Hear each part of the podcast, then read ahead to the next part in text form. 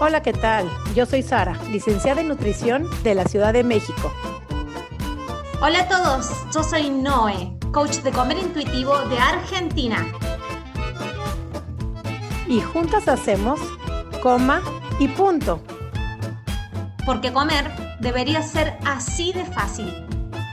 Coma, y, punto. Bienvenidos a un capítulo más de Coma y punto. ¿Cómo estás el día de hoy, no? Este domingo, ¿cómo te encuentras? Muy bien. De verdad de que es siempre un placer tenerte acá, al frente mío, a través de esta pantalla que nos acerca y las redes sociales que nos acercan. De verdad, Sari, este podcast es un deleite para mí, así que estoy muy bien. Ay, así es, ¿no? Y yo también que cada domingo que lo sacas o el lunes en la mañana que me voy a hacer mi ejercicio, escucharlos, volver a escuchar a nuestros invitados, es de veras un placer porque me vuelvo a reír, vuelvo a recordar. Eh, la verdad es que el proceso de edición también es maravilloso y en esta ocasión tenemos a una invitada maravillosa desde la ciudad de Cali, en Colombia, que nos, ella solita nos vino a decir que quiere participar en este episodio, lo cual me parece maravilloso porque este es un espacio abierto a todos. Todo el que quiera participar nos puede seguir en nuestras redes sociales, a Mi Cuerpo Sin Regla, Yo Nutrición Sari, nos escriben y de veras que este espacio es súper lindo porque cualquiera puede venir a contar su historia, su trabajo, lo que ha aprendido a lo largo de su vida. Así es que oh, muy feliz este, con esta invitada que nos, este, nos escribió que quiere ser parte de Come Punto, lo cual nos halaga demasiado con nosotros y tenemos con nosotros, aquí voy a decir primero su red social, es Llénate de ti con Marga, para que la vayas siguiendo. Margarita, ¿cómo estás tú hoy? Bienvenida a Come y Punto. Hola Sari, hola Noah, qué rico estar aquí, de verdad que me siento muy, muy, muy feliz de poderlas acompañar el día de hoy. Gracias por recibir mi propuesta de esta manera. Me encanta el trabajo que ustedes hacen a través de este podcast y qué rico que aquí podemos hablar de lo fácil que debería ser comer y lo complicado que lo hacemos en nuestra vida cotidiana. Bienvenida, siempre es bienvenida. Voy a leer un poquito sobre Marga. Ella se llama Margarita Santamaría Cobo, es psicóloga de la Pontífica Universidad de Javeriana de Cali y ha decidido enfocar su carrera hacia la psicología de la alimentación con el propósito de ser agente de cambio desde su responsabilidad como profesional en salud mental en una sociedad estereotipada que hiere, daña y transgiversa la relación con el propio cuerpo. Y quiero platicarte ahorita, eh, tú como psicóloga, porque ella es psicóloga, Marga, así es que bienvenida aquí a Come y Punto. Y quiero preguntarte primero, tú como psicóloga, me imagino que ves muchísimas conductas, patrones, comportamientos de todos tus consultantes o pacientes que te consultan. Y seguramente estás, vas viendo muchísimas conductas que no son normales, pero ya están siendo normalizadas en el día al día. Platícanos un poquito cómo trabajas todo eso y también te voy a hacer una segunda pregunta porque yo siempre, ya sabes, no voy con dos preguntas, hago un combo de dos en uno. ¿Qué te hizo llegar hasta aquí? Así que puedes elegir la pregunta que quieras para responder. El micrófono de Come y Punto es tuyo. Muchas gracias, Ari. Bueno, ¿Qué me hizo llegar hasta aquí? Voy a empezar por ahí antes de meternos eh, en el tema que nos trae hoy. Eh, me hizo llegar hasta aquí estar cansada de ver personas de talla grande intentando ser delgados cuando aún eh, se ve que realmente lo único que hacen es reforzar su insatisfacción corporal y adicional a eso comprometer su salud llegué hasta aquí porque quiero ser ese agente de cambio desde mi responsabilidad como profesional en salud mental en este mundo tan estereotipado y en un país como los nuestros, porque estamos en Latinoamérica donde la estética ocupa un valor tan grande, es muy importante hablar con un discurso distinto, ¿sí? Eh, eso es como lo que me motiva cada día, poder ayudar a las personas a salirse de esa estructura tan rígida que nos han querido vender donde nos ponen en una posición de rechazar e incluso estigmatizar los cuerpos distintos al hegemónico o al que pues la cultura desea que tengamos o la industria desea vendernos, ¿no? Porque ya sabemos pues que hay una muy grande industria detrás. Y frente al tema de las conductas, Bueno, son muchísimas. Creo que el ser humano realmente, y me encanta el nombre de, de, Como hay punto porque ustedes dicen lo fácil que debería ser comer, y el ser humano pues lo que ha hecho es poner una serie de reglas que pues cualquiera, o sea, pues, reglas tan absurdas, o sea, es como si cualquier regla que se te pasara por la mente ya fuera aplicada al tema de comer. Y estas reglas se han ido transmitiendo generacionalmente, ¿sí? Y culturalmente de una forma tan fuerte que las vemos muy normales, que terminamos por aplicarlas a diario y que a veces no las percibimos como lo que realmente son, que pues pueden llegar a ser conductas de muchísimo riesgo. Entonces, eh, pues como que abro el tema y el debate a qué tantas conductas encontramos que vemos como muy normales, que realmente no son así, sino que están tan normalizadas que no las percibimos como de riesgo y qué chévere que seamos de países distintos porque puede que encontremos semejanzas como puede que no eh, y que nos enteremos de nombres incluso para el mismo tipo de conducta dependiendo del país donde estamos. Para ahondar un poquito más y, que, y empezar a dar ejemplos para que las personas entiendan a qué nos referimos con conductas normalizadas, que no deberían ser normales, pero están normalizadas. Em, nos estuviste hablando un poquito en el preámbulo de la grabación de tu paso por este código que hiciste con el fitness, ¿cierto? Yo también vengo del palo del fitness, más fui dueña de gimnasio. ¿Y, qué es lo que pasó durante mi, pasaje por el fitness y, mi profesión? Que parecía por fuera eh, que era el mejor estilo de vida que alguien podría llevar, el mío, ¿no? El, tipo de conducta que yo tenía con, con, el entrenamiento, que todo el mundo lo veía como que qué disciplinada que yo era, el tipo de conducta que tenía con la comida, de nuevo, qué disciplinada que yo era y, qué fuerza de voluntad que la Noé tenía. Y en realidad yo termino en eso porque todo me decía ahí afuera de que era una forma de control y que yo, y que mis atracones, porque mi, problema, lo que yo sentía era que mi problema en los atracones, eh, se iban a solucionar si yo tenía ese tipo de control. Entonces, eh, lo único que hacía esto era como una cúpula, una coraza que me mantenía lejos de realmente llegar al origen de por qué hacía lo que hacía y después porque tenía recaídas con atracones los fines de semana o periodos de atracones. Eso es lo más normal ahora, ¿eh? Em, esto de decir, tengo una disciplina, un estilo de vida fitness o un estilo, y hoy lo vemos en el ayuno intermitente, que cuando cada vez que lo menciono aparece algún tipo de bullying o un comentario, lo voy a mencionar con el ayuno intermitente, que vimos, vemos esta, este tipo de defensa de que no es una dieta, es un estilo de vida. Pero así como yo utilizaba hábitos que pueden ser muy saludables para algunos, para mí, con todo este rechazo, con toda esta insatisfacción que traía de mi cuerpo, era la perfecta excusa para seguir en rechazo y insatisfacción con mi cuerpo, con miedo a la comida, con miedo a engordar.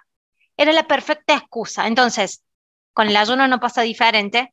¿Qué otras conductas que para madres que escuchan el podcast, para las mismas personas que están transitando algún tipo de conducta que, se que sienten de que mm, me parece que estoy escondiendo algo más, tendríamos que tener en cuenta para empezar a decir, ojo, por acá puede venir también. Coméntame un poquito de eso, de qué otras podemos reconocer.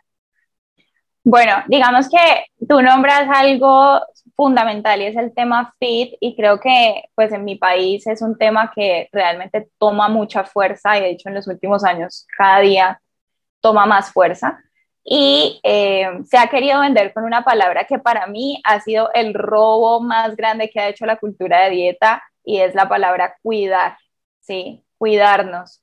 Entonces, eh, se vende con esa idea, ¿no? Yo me estoy cuidando y por eso dejo de comer tal cosa o por eso llevo mi tupper a todas partes. No sé si ustedes le llaman tupper al, pues como a la coquita donde se guarda la comida. Eh, o por eso hago ejercicio así tenga motivación cero, cansancio, cansancio 100, pero ojo, disciplina al 300%. Y eh, esas dos palabras, disciplina y cuidado, se han tergiversado de tal manera que creemos que es muy bueno lo que estamos haciendo y de hecho nos afirmamos todo el tiempo que es lo mejor que debemos hacer cuando realmente lo que estamos llevando es a, al cuerpo estar en una situación de alerta tal que, eh, pues por supuesto, nuestra salud mental y nuestra salud física se compromete, ¿sí?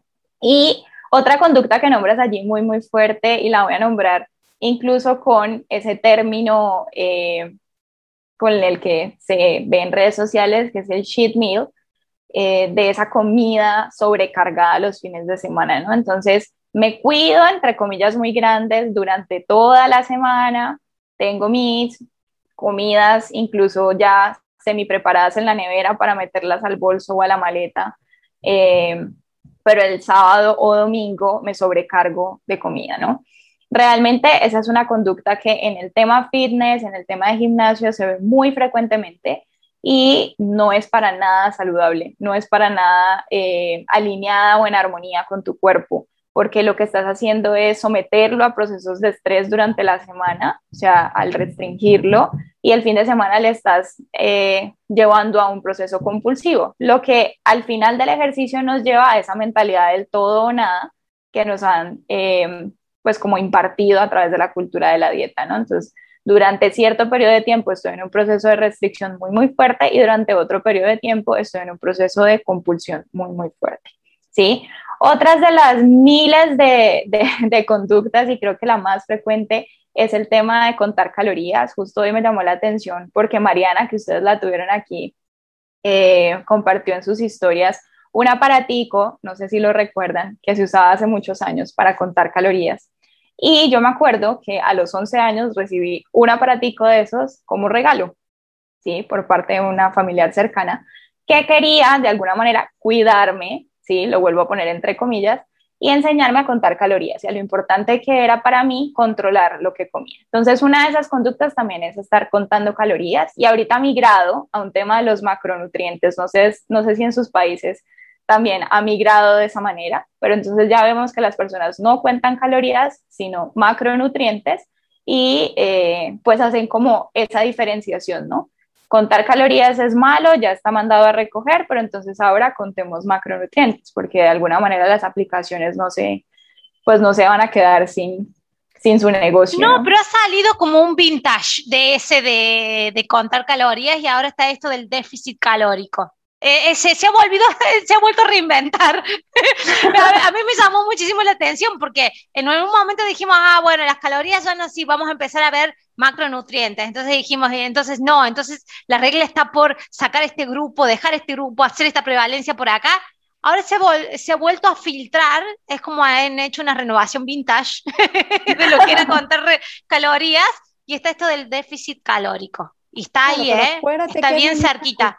es la misma cultura de dietas en donde le cambian por acá, le cambian el nombre, le vuelven a buscar, pero claro, se tienen que reinventar, se tienen que renovar, si no se llama así, se llama así, pero es parte de la venta, del marketing, del cuidarte, porque me encanta, Marga, lo que dices, el, la secuestra del cuidarte, porque entonces ya resulta que dejar las dietas es completamente de dejarte ir. Y eso que dices, de me cuido toda la semana, pero el fin de semana me permito, es una conducta completamente no normal, muy normalizada.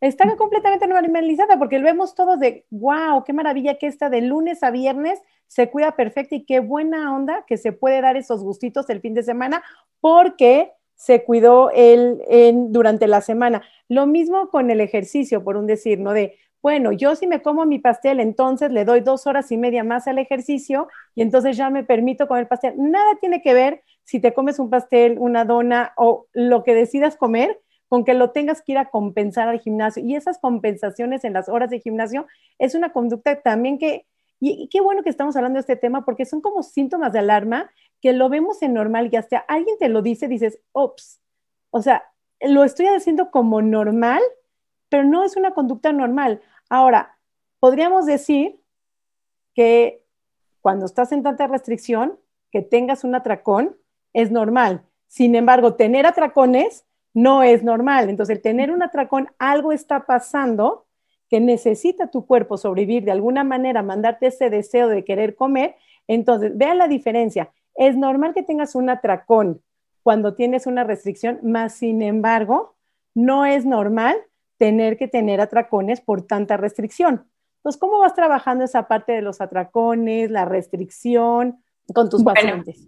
Lo primero es devolverle la confianza al cuerpo. Creo que eso es el punto principal y el primero de todos, porque primero en nuestra vida adulta empezamos a vivir en lo que yo llamo piloto automático y se nos olvida incluso estar percibiendo cómo se siente nuestro cuerpo en todas las áreas, no solamente alrededor de la comida.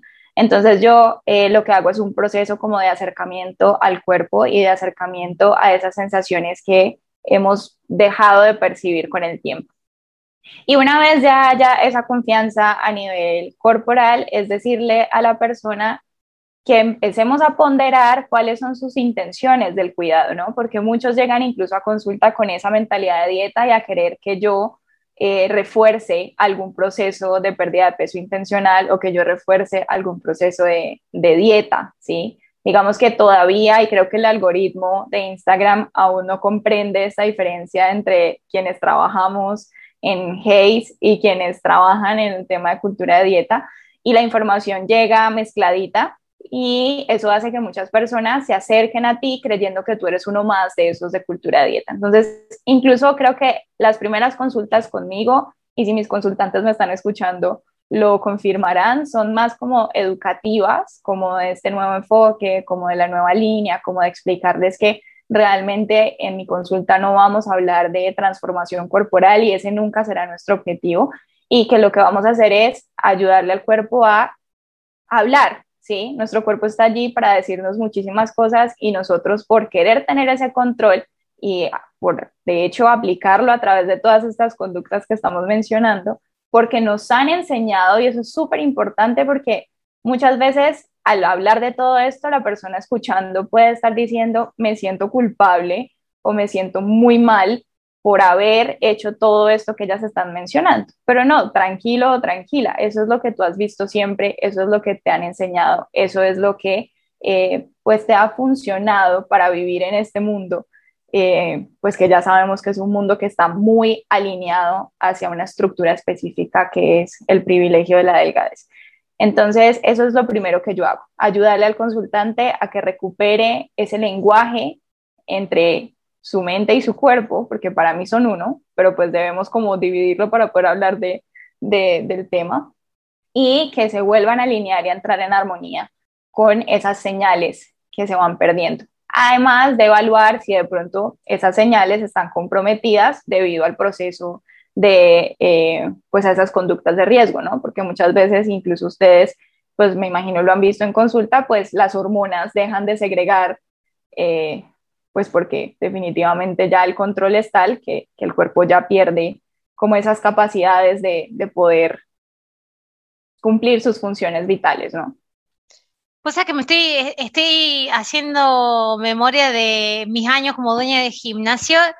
Em, estábamos hablando de esto de el control que, que, ejercemos sobre la forma en que comemos durante la semana y después tenemos estos episodios de descontrol durante los fines de semana, ¿no? Se baja la fuerza de voluntad, hay como un sentido de libertad y caemos en esto de la, conducta compulsiva con la comida.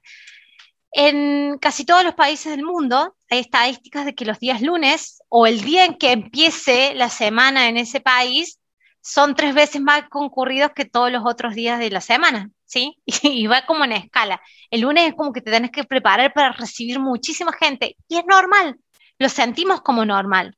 Los que, los que hemos estado dentro de, de, todo lo que es ámbitos de gimnasios, desde la parte de administración o de la parte de que ser propietarios de un centro de entrenamiento, sabíamos que los lunes teníamos que tener una capacidad diferente de recepción de personas, más cantidad de profesores, más cantidad de provisión de, de todo, y era normal, entendíamos que tenía mucho que ver con la culpa que sentían las personas los fines de semana, pero era normal no debería ser así. Ahora estoy cayendo en cuenta, decías, era para mí normal eso, lo sabíamos, igual que, como lo hablamos en el episodio con, con Sergio Crespo, con este entrenador que decíamos, es antes del verano que se llenan los gimnasios o las instalaciones de las actividades físicas porque esperamos, eh, digamos, conseguir esta influencia o hacer este efecto en la estética corporal para estar bien para el verano y para prepararnos para el verano, entonces se llena en los meses anteriores al verano los establecimientos deportivos. No ocurre solamente en Latinoamérica, ocurre en casi toda la parte del mundo y lo creemos normal y no debería ser así. Lo hemos normalizado, pero no debería ser así. Está como muy engramado en nuestra cultura general y nuestro conocimiento general de lo que es la comida y el entrenamiento. No, y me está recordando, Noé, dos cosas también. Así como dices tú en Argentina, que era normal los gimnasios antes del verano, también te pongo otro ejemplo, también después de Año Nuevo, con los propósitos de Año Nuevo, está muy normalizado que en Año Nuevo se propongan a iniciar una dieta nueva, iniciar nuevos hábitos, entrar al gimnasio. Entonces, seguramente también en una época, y no nada más en el gimnasio, en la parte también del consultorio sabíamos que en enero, febrero eran épocas muy altas de muchísimos pacientes buscando achicar su cuerpo, así, y sobre todo los lunes cuando iniciaba yo la, la consulta pesocentrista, eh, yo compartía con, consultorio con otras nutriólogas, entonces teníamos que elegir los días. Y claro que todas las nutriólogas sabíamos que el día lunes era el día que más pacientes querían venir. Entonces, todas peleábamos por tener el día lunes el consultorio porque sabíamos que era un día alto de, este, de que muchos pacientes eh, iniciaban y se proponían. Ya para el miércoles ya no servía la consulta porque ya te venían cancelando, ya se les bajó la emoción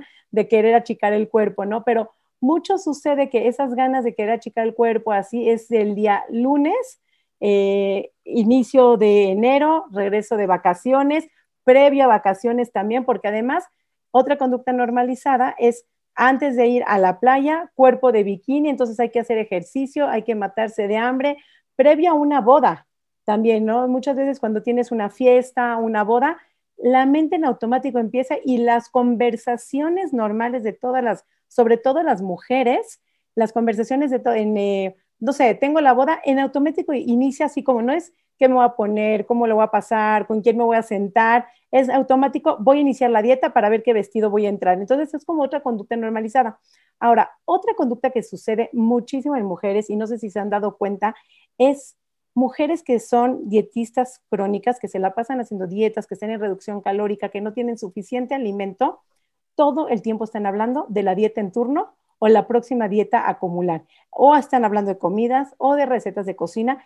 Y eso es un efecto sumamente normal, otra vez voy anormal, no normalizado, que cuando tienes mucha hambre, el cerebro todo el tiempo está pensando en comida, todo el tiempo está hablando de dietas. Es normal que eso suceda, más no es normal que todo el tiempo tengas que estar pensando en qué comiste, en qué no comiste, en por qué te lo comiste, en cómo te lo comiste y esa parte de la culpa, sentir culpa por comer no es normal. Y estoy recordando, Marga, ahorita que decías tú del conteo de calorías, de macro, de micro, si hemos hablado en otros episodios de Come y Punto, lo normal que es comer, que es una necesidad básica tanto como ir al baño y respirar, es como si nos dijeran, tienes que contar los mililitros de orina que haces todo el tiempo a ver si sacaste suficiente y cuántos micronutrimentos sacaste en cada orina y cuántos milimoles de oxígeno estás respirando. Es completamente antinormal y si comer, ir al baño y respirar es la misma necesidad para sobrevivir, ¿por qué deberíamos estar contando calorías, macros, micros? Es lo de menos, ¿no? Y entonces ya no hablamos, y aparte chistoso porque el paciente ya, la gente ya no habla de eh, productos de origen animal, de me comí una fresa, de me comí una carne, de me comí un pan, ya nada más te dicen, me comí un cereal, un producto de origen animal, o en su defecto, me comí un carbohidrato, me comí una proteína y me comí un, este, una grasa. No es lo mismo una grasa así de un cacahuate, de un aguacate, no es lo mismo comerte un cereal de una dona, de un pan integral. O sea, no podemos estar hablando y ya se hizo normal que las personas hablen de micro y macronutrientes, como se dice, me comí tres gramos de hierro. O sea, ¿hierro en qué? ¿Cómo? ¿De qué? O sea, hierro si te tomas un suplemento, pero no si te comes un pescado, ¿me explico? Entonces, perdemos el hablar de la comida con su nombre de comida. Ya la comida le llamamos micro y macronutrientes. Eso que dicen lo veo muchísimo, eh, no solamente en consultas, sino pues como en conversaciones cotidianas.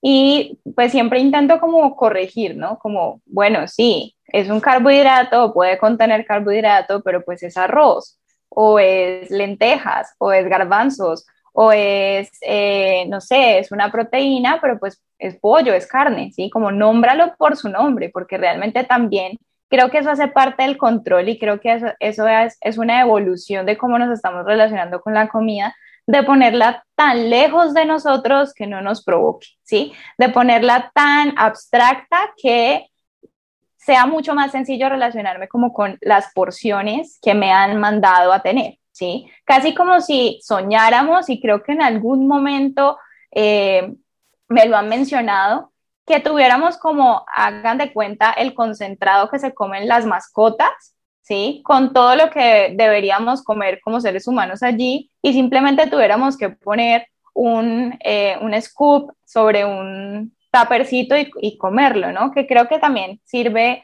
aquí el tema para nombrar el, pues, la cantidad de suplementos que las personas empiezan a consumir, también por miedo a acercarse a la comida, ¿no? Entonces prefiero tomarme un batido en la mañana de cualquier suplemento, cualquier marca, aquí no vamos a nombrar ninguna, que eh, sentarme a consumir no sé, unos huevos con una porción de queso y fruta, ¿sí? ¿Por qué? Porque lo veo más lejos de mí y siento que de esa manera no voy a perder el control sobre lo que estoy comiendo. A lo que decían de los gimnasios, eh, bueno, yo en diciembre hice una campaña muy, muy fuerte para que las personas no eh, empezaran a pensar en cómo voy a compensar en enero y les comentaba que la cultura de dieta también trabaja en Navidad y que incluso puede ser la época en la que más trabajan porque lo hacen en doble vía. Por un lado, te dan el permiso en noviembre, diciembre para entrar en ese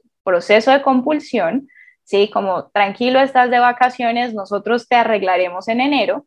Y en enero, pues te dicen, ok, como te dañaste, entre comillas grandes, en diciembre, lo hiciste todo mal, perdiste todo lo que habías construido, entonces ven a nosotros que te vamos a ayudar para que vuelvas a la normalidad. Cuando lo normal realmente debería ser relacionarnos de una manera armónica con los platos que se consumen normalmente en Navidad. ¿sí? En cualquier país vemos que hay platos muy característicos de la época y que a veces, eh, y en Navidad me llegaban muchos consultantes desesperados como, Marga, pero es que no sé, es que yo los buñuelos no los voy a encontrar en otra época del año. Y yo le decía, ok, vamos a ver si en enero, en marzo, en junio no vas a una panadería y preguntas por buñuelos y te van a decir que no hay, que solo lo hacen en diciembre. Eso no es verdad.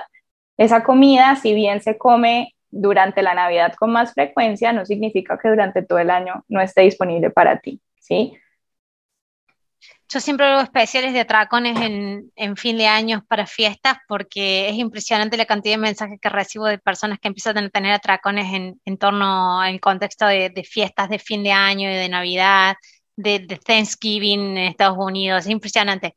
Eh, noviembre, fines de noviembre, diciembre, eh, se cierran también muchas fiestas de egresados, fiestas de trabajo, todo, y es impresionante la cantidad de mensajes que recibo de personas con con atracones en torno a esa época del año, entonces siempre hago especiales de atracones. Me llamó muchísimo la atención esto que dijiste de eh, decirle a una, al arroz carbohidrato como manera de alejarlo, o sea, le tengo miedo, entonces le digo carbohidrato, pero no decirle arroz que es más cercano, es como que yo le dijera a mi mamá, si estoy enojada con mi papá, tu esposo y no mi papá, ¿no?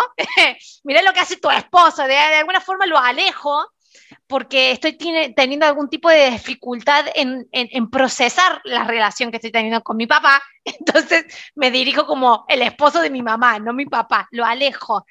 Y es por eso, y perdonen que lo voy a repetir en este episodio, y es lo que veo, y creo que es la, la oportunidad para explicarlo, lo que veo a las personas que vienen de conductas restrictivas compulsivas con la comida y que se meten en el ayuno intermitente, es esto lo que veo el ayuno me da unas ventanas en las que no me tengo que relacionar con algo que me da miedo tanto relacionarme, que es mejor no relacionarme. Entonces justifico ese ayuno, justifico ese miedo a relacionarme con, ah, es un ayuno, está científicamente comprobado y lo puedo hacer.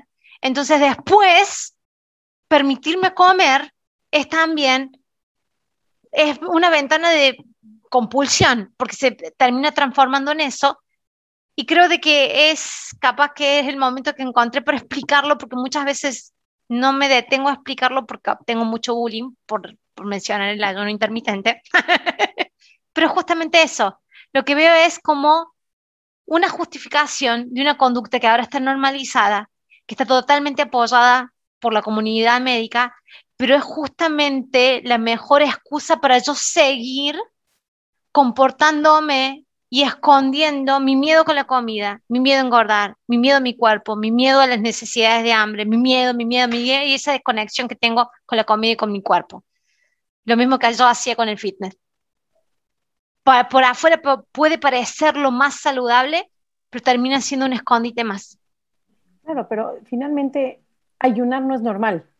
Se está normalizando y no nada más se está normalizando, es súper in, súper fit y súper el que lo está logrando, que cómo lo logras 16 horas de ayuno y entonces resulta que es además es eh, ordenado lo logra y tiene muchísima fuerza de voluntad. Y lo mismo mantenerse, lo que hemos hablado aquí en episodios de Comi.noe, estar en esos cuerpos con crisis de electrolitos, con eh, unas desnutriciones severas, ya sea o por la cirugía, o por desnutrición, o por un trastorno de la conducta alimentaria, esa delgadez extrema sobre todo, que ya deja de ser saludable, y entonces es aplaudida.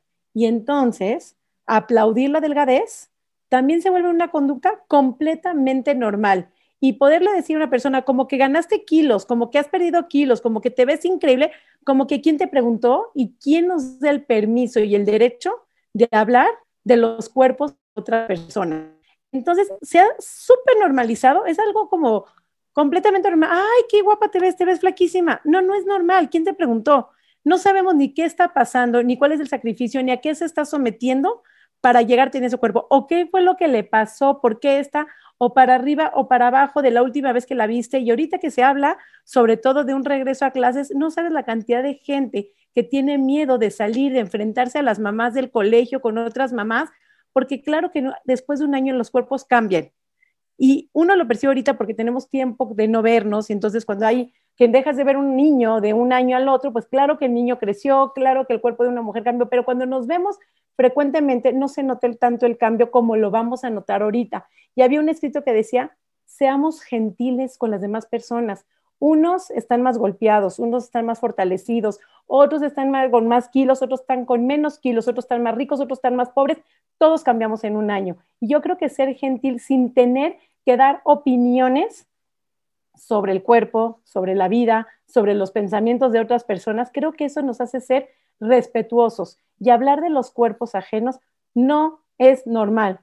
Otra conducta normalizada que no es normal. Pero Marga, quiero escucharte en la antesala, platicamos un poquito sobre tu historia, cómo llegaste, cuál es todo, todo lo que nos platicaste. Me gustaría mucho que platiques con la audiencia quién era Marga y quién es ahora, cómo llegas y por todo lo que has tenido que pasar a lo largo de tus 27 años que tienes al día de hoy. Bueno, han nombrado cosas muy, muy interesantes eh, relacionadas con estas conductas tan normalizadas y esa precisamente que nombras al final es una de las conductas que más refuerzan las demás conductas de riesgo, ¿sí? ¿Por qué? Porque si tú recibes elogios por el cuerpo que estás teniendo a pesar del sacrificio que te está costando tener, pues vas a irte a seguir reforzando ese sacrificio, ¿no? Entonces, Justo hace un par de semanas hice eh, un post que decía, felicitar a alguien por perder peso es un reforzador de conductas de riesgo a trastornos de la conducta alimentaria. Y creo que ha sido uno de los posts más virales que ha tenido mi, mi Instagram, porque muchas personas que han pasado por trastornos de la conducta alimentaria lo empezaron a compartir refiriendo que en sus momentos de crisis más grandes, más difíciles, era donde más elogios recibían en torno a su cuerpo. Y eso definitivamente es un problema social, ¿sí? Y yo intento que sea eh, informado en todos los contextos. Yo creo que las personas que están cerca de mí dirán, Marga es demasiado cansona con su discurso, pero yo cada vez que veo a alguien comentando el cuerpo de alguien más, le pido que por favor no lo haga. Y más cuando eh, se puede ver una transformación física como en un corto periodo de tiempo, ¿no? Porque generalmente es así, dejas de ver a alguien, lo vuelves a ver y el primer comentario tiene que ver con tu cuerpo y no tendría por qué ser así. Existen muchísimas otras formas de relacionarnos con las personas como para que la estética sea el principal objetivo o la única, porque nadie te pregunta cuántos libros lograste leer en este año, ni cuántos cursos tomaste, o si aprendiste un idioma nuevo. O sea, como lo dices, literal se van. La única forma parece ser que parte del saludo es estás más llenita, estás más gordita, estás más flaquita, te ves increíble, qué bonita ropa. O sea, pero tiene que ver con la estética, con el cuerpo, así como si fuera parte del hola, ¿cómo estás? Y yo creo que simplemente decir, hola, ¿cómo estás? ¿Cómo viviste? ¿Sobresaliste? ¿Te, enfermaste? ¿Están todos tus seres vivos? Creo que podríamos empezar, ¿no? Por ahí, Marga.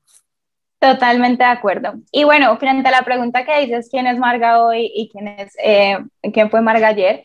Bueno, yo creo que si no hubiese pasado por todo lo que, lo que viví a lo largo de mi vida relacionado con la comida, tal vez no estaría aquí sentada con ustedes hoy.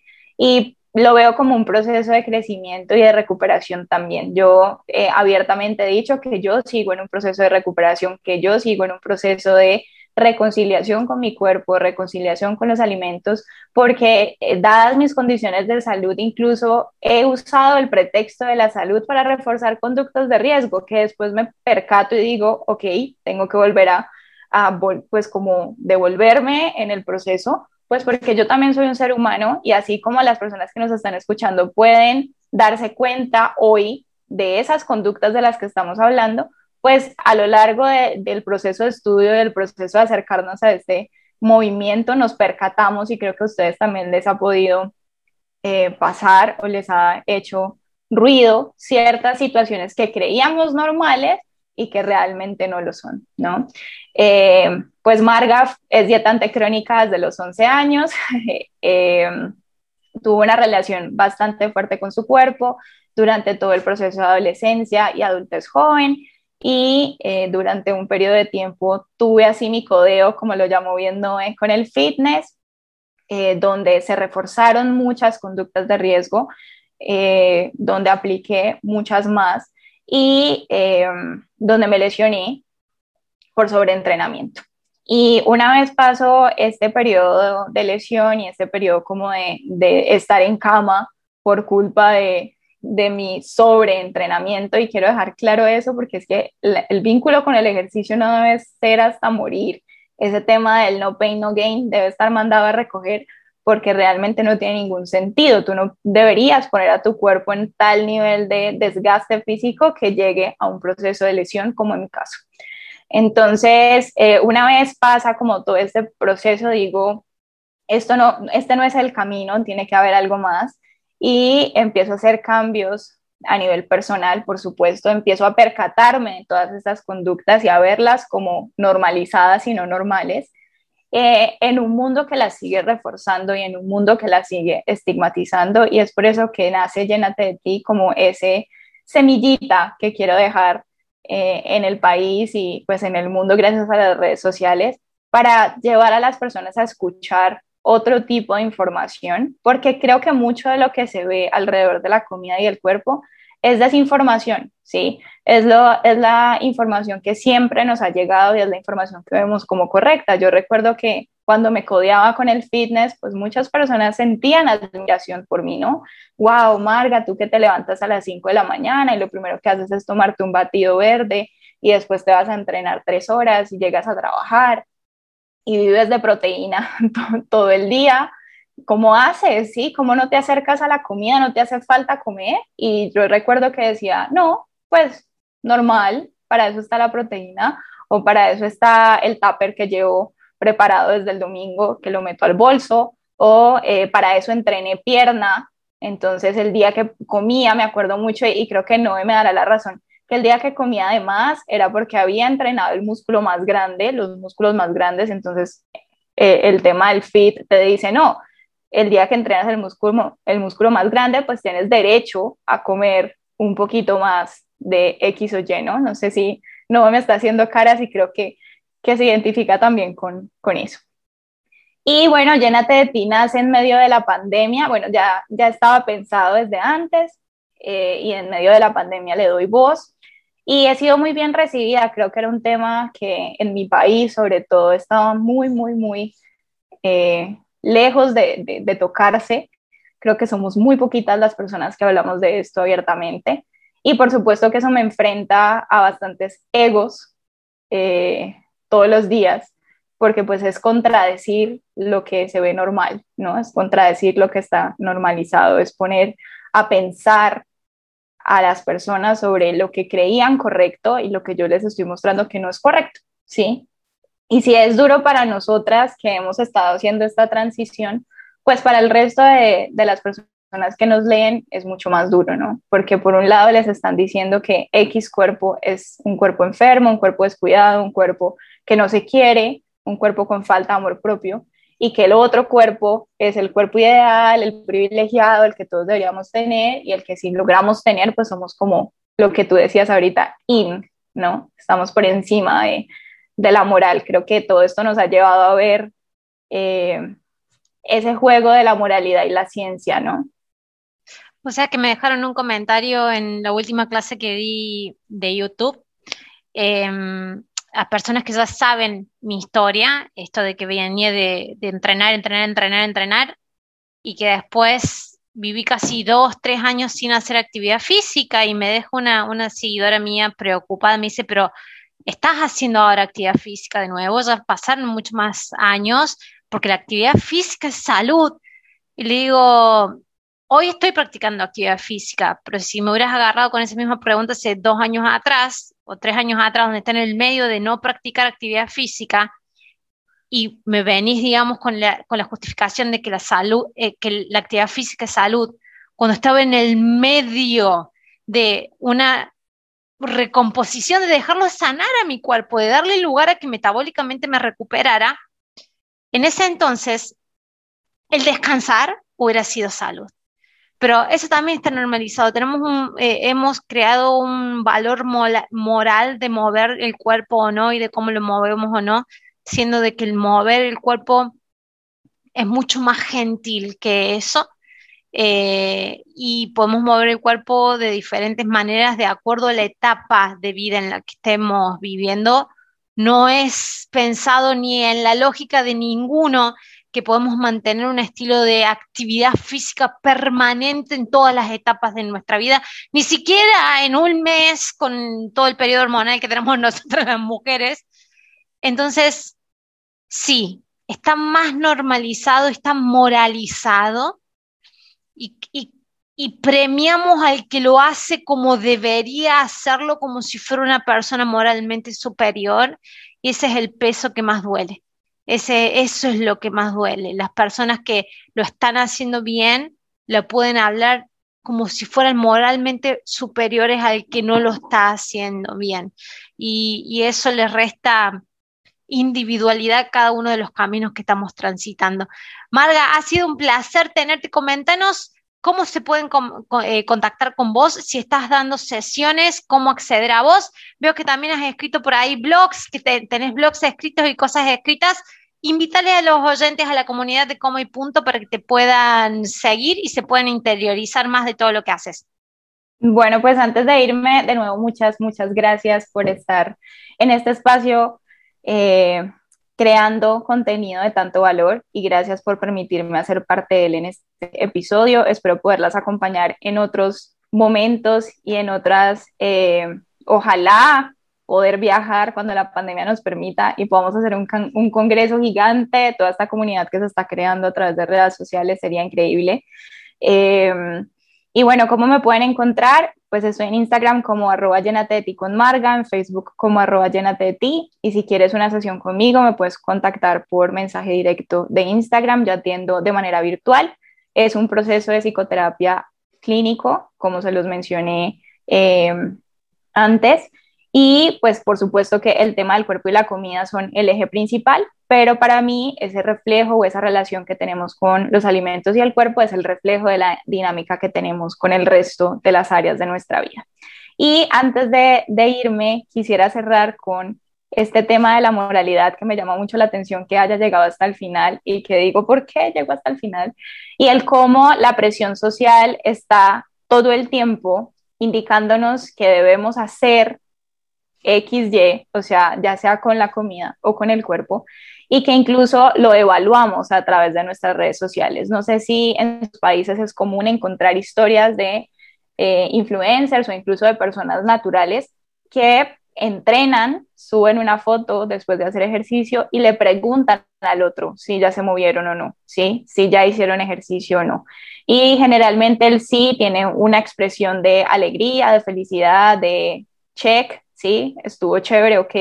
Y el no es como muy mal, no lo hiciste bien, eres perezoso, no tienes fuerza de voluntad. Cuando mover nuestro cuerpo debería ser, como lo dicen ustedes, lo más gentil, eh, posible, ¿sí? si puedes, Marga, o sea, si puedes ejercicio, tengo muchísimas personas que cada que, aunque salgan a caminar, se lastiman tobillos o se lastiman rodillas, y entonces el que sí hace ejercicio hasta ve cómo, cómo puedes vivir una vida sin ejercicio yo creo que no, ni siquiera todos los cuerpos están hechos para hacer ejercicio, ni siquiera todos los cuerpos están hechos para comer de todo. Habrá cuerpos que la, carne le cae mal, o que el pescado le da alergia, o que los lácteos le caen mal, o que hacer ejercicio los puede lastimar y eso les toma no poder caminar por tres o cuatro días o tener que ir a rehabilitación física. Entonces, yo creo que dejar de pensar en que todos los cuerpos tienen que hacer comer comidas in caras de alga, de alga espirulina o de, llámale lo que health food o superfoods o lo que sea,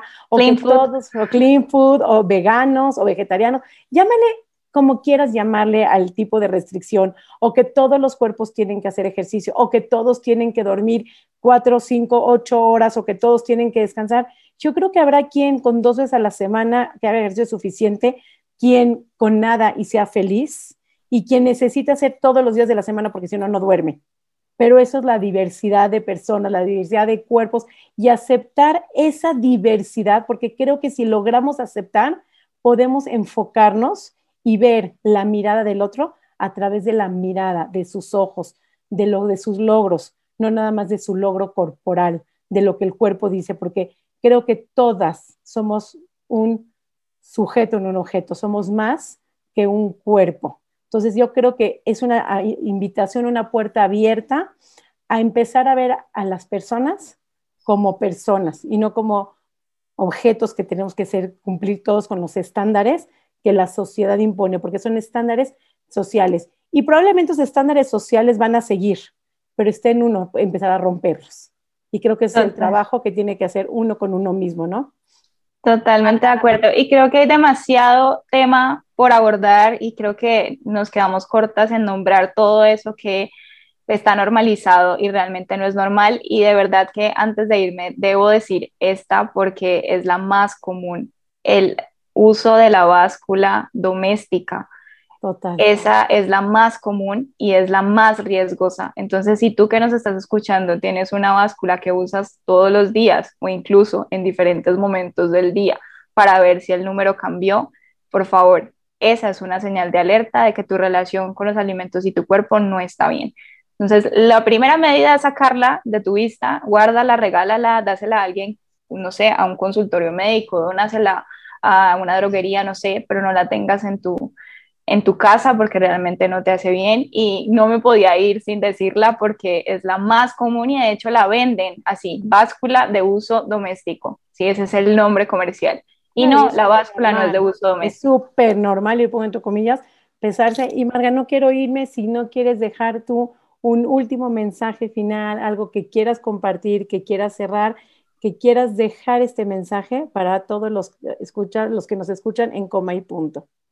Bueno, pues em, el mensaje que quiero dejar es que este movimiento lo único que quiere es poderte acercar de una manera mucho más armónica a ti y a tu cuerpo y que en ningún momento hemos querido hacer la guerra. Creo que nos están viendo incluso como el coco, las, que, las personas que están cuestionándolo todo, las que se sienten con todo, ¿sí? Yo a veces respondo historias como, oye, no sé, justo hace el fin de semana anterior una chica subió una historia diciendo, la vida me quiere fat porque pues tuve muchos inconvenientes para poder salir a hacer ejercicio. Y yo le respondí la historia diciendo, bueno, pues sí, tuviste muchos inconvenientes para hacer ejercicio, pero esa no es la forma de comunicarlo, ¿no? Porque vas a nombrar el ejercicio como lo fit, lo in, lo positivo y lo fat como el de descuido, ¿sí? O sea, seguir reforzando todo este tema de gordofobia que bien lo abordaron con Acuerpada. Eh, en el podcast. Y pues no es que queramos hacer la guerra, es que estamos acercando al ser humano a un discurso diferente donde van a poder o donde vamos a poder todos, porque creo que todas estamos en este proceso de transformación y de aprendizaje, vivir con mayor armonía, vivir con mayor tranquilidad y comer de la manera que debería ser, que como ustedes bien lo dicen, es lo más fácil, ¿no? Es como la necesidad básica que no tendría por qué tener reglas. Bueno, totalmente agradecidos contigo por tu activismo, por ser parte de la familia Comic Punto. Eres siempre bienvenida. Eso es tu espacio y quedamos felices. Este, voy a dar mis redes sociales, como ya es costumbre aquí de cada episodio de Comic Punto, mis redes sociales para seguir con este activismo, para seguir acompañando, recordándole que si quieres contar tu historia, hablar, hacer tu activismo, este espacio no es de Noizar, es espacio de toda una comunidad, de todo el que quiera. Si es que todo es bienvenido, te invito a escribirnos, participar a Nutrición Sari y también con Noé. Mis redes sociales son Mi Cuerpo Sin Reglas. Me sacaste la invitación que iba a hacer al final de era. El que quiere participar en cómo y punto que se comunique, así le damos participación, capaz de que no estamos viendo a alguien y no estamos convocando a alguien y alguien de verdad tiene algo para comunicar. Entonces, podés mandarnos mensajes o Sara o a mí en mis redes sociales. Muchísimas gracias por estar un domingo más ahí. Nos vemos en el próximo domingo sin falta con coma y punto. Coma y punto.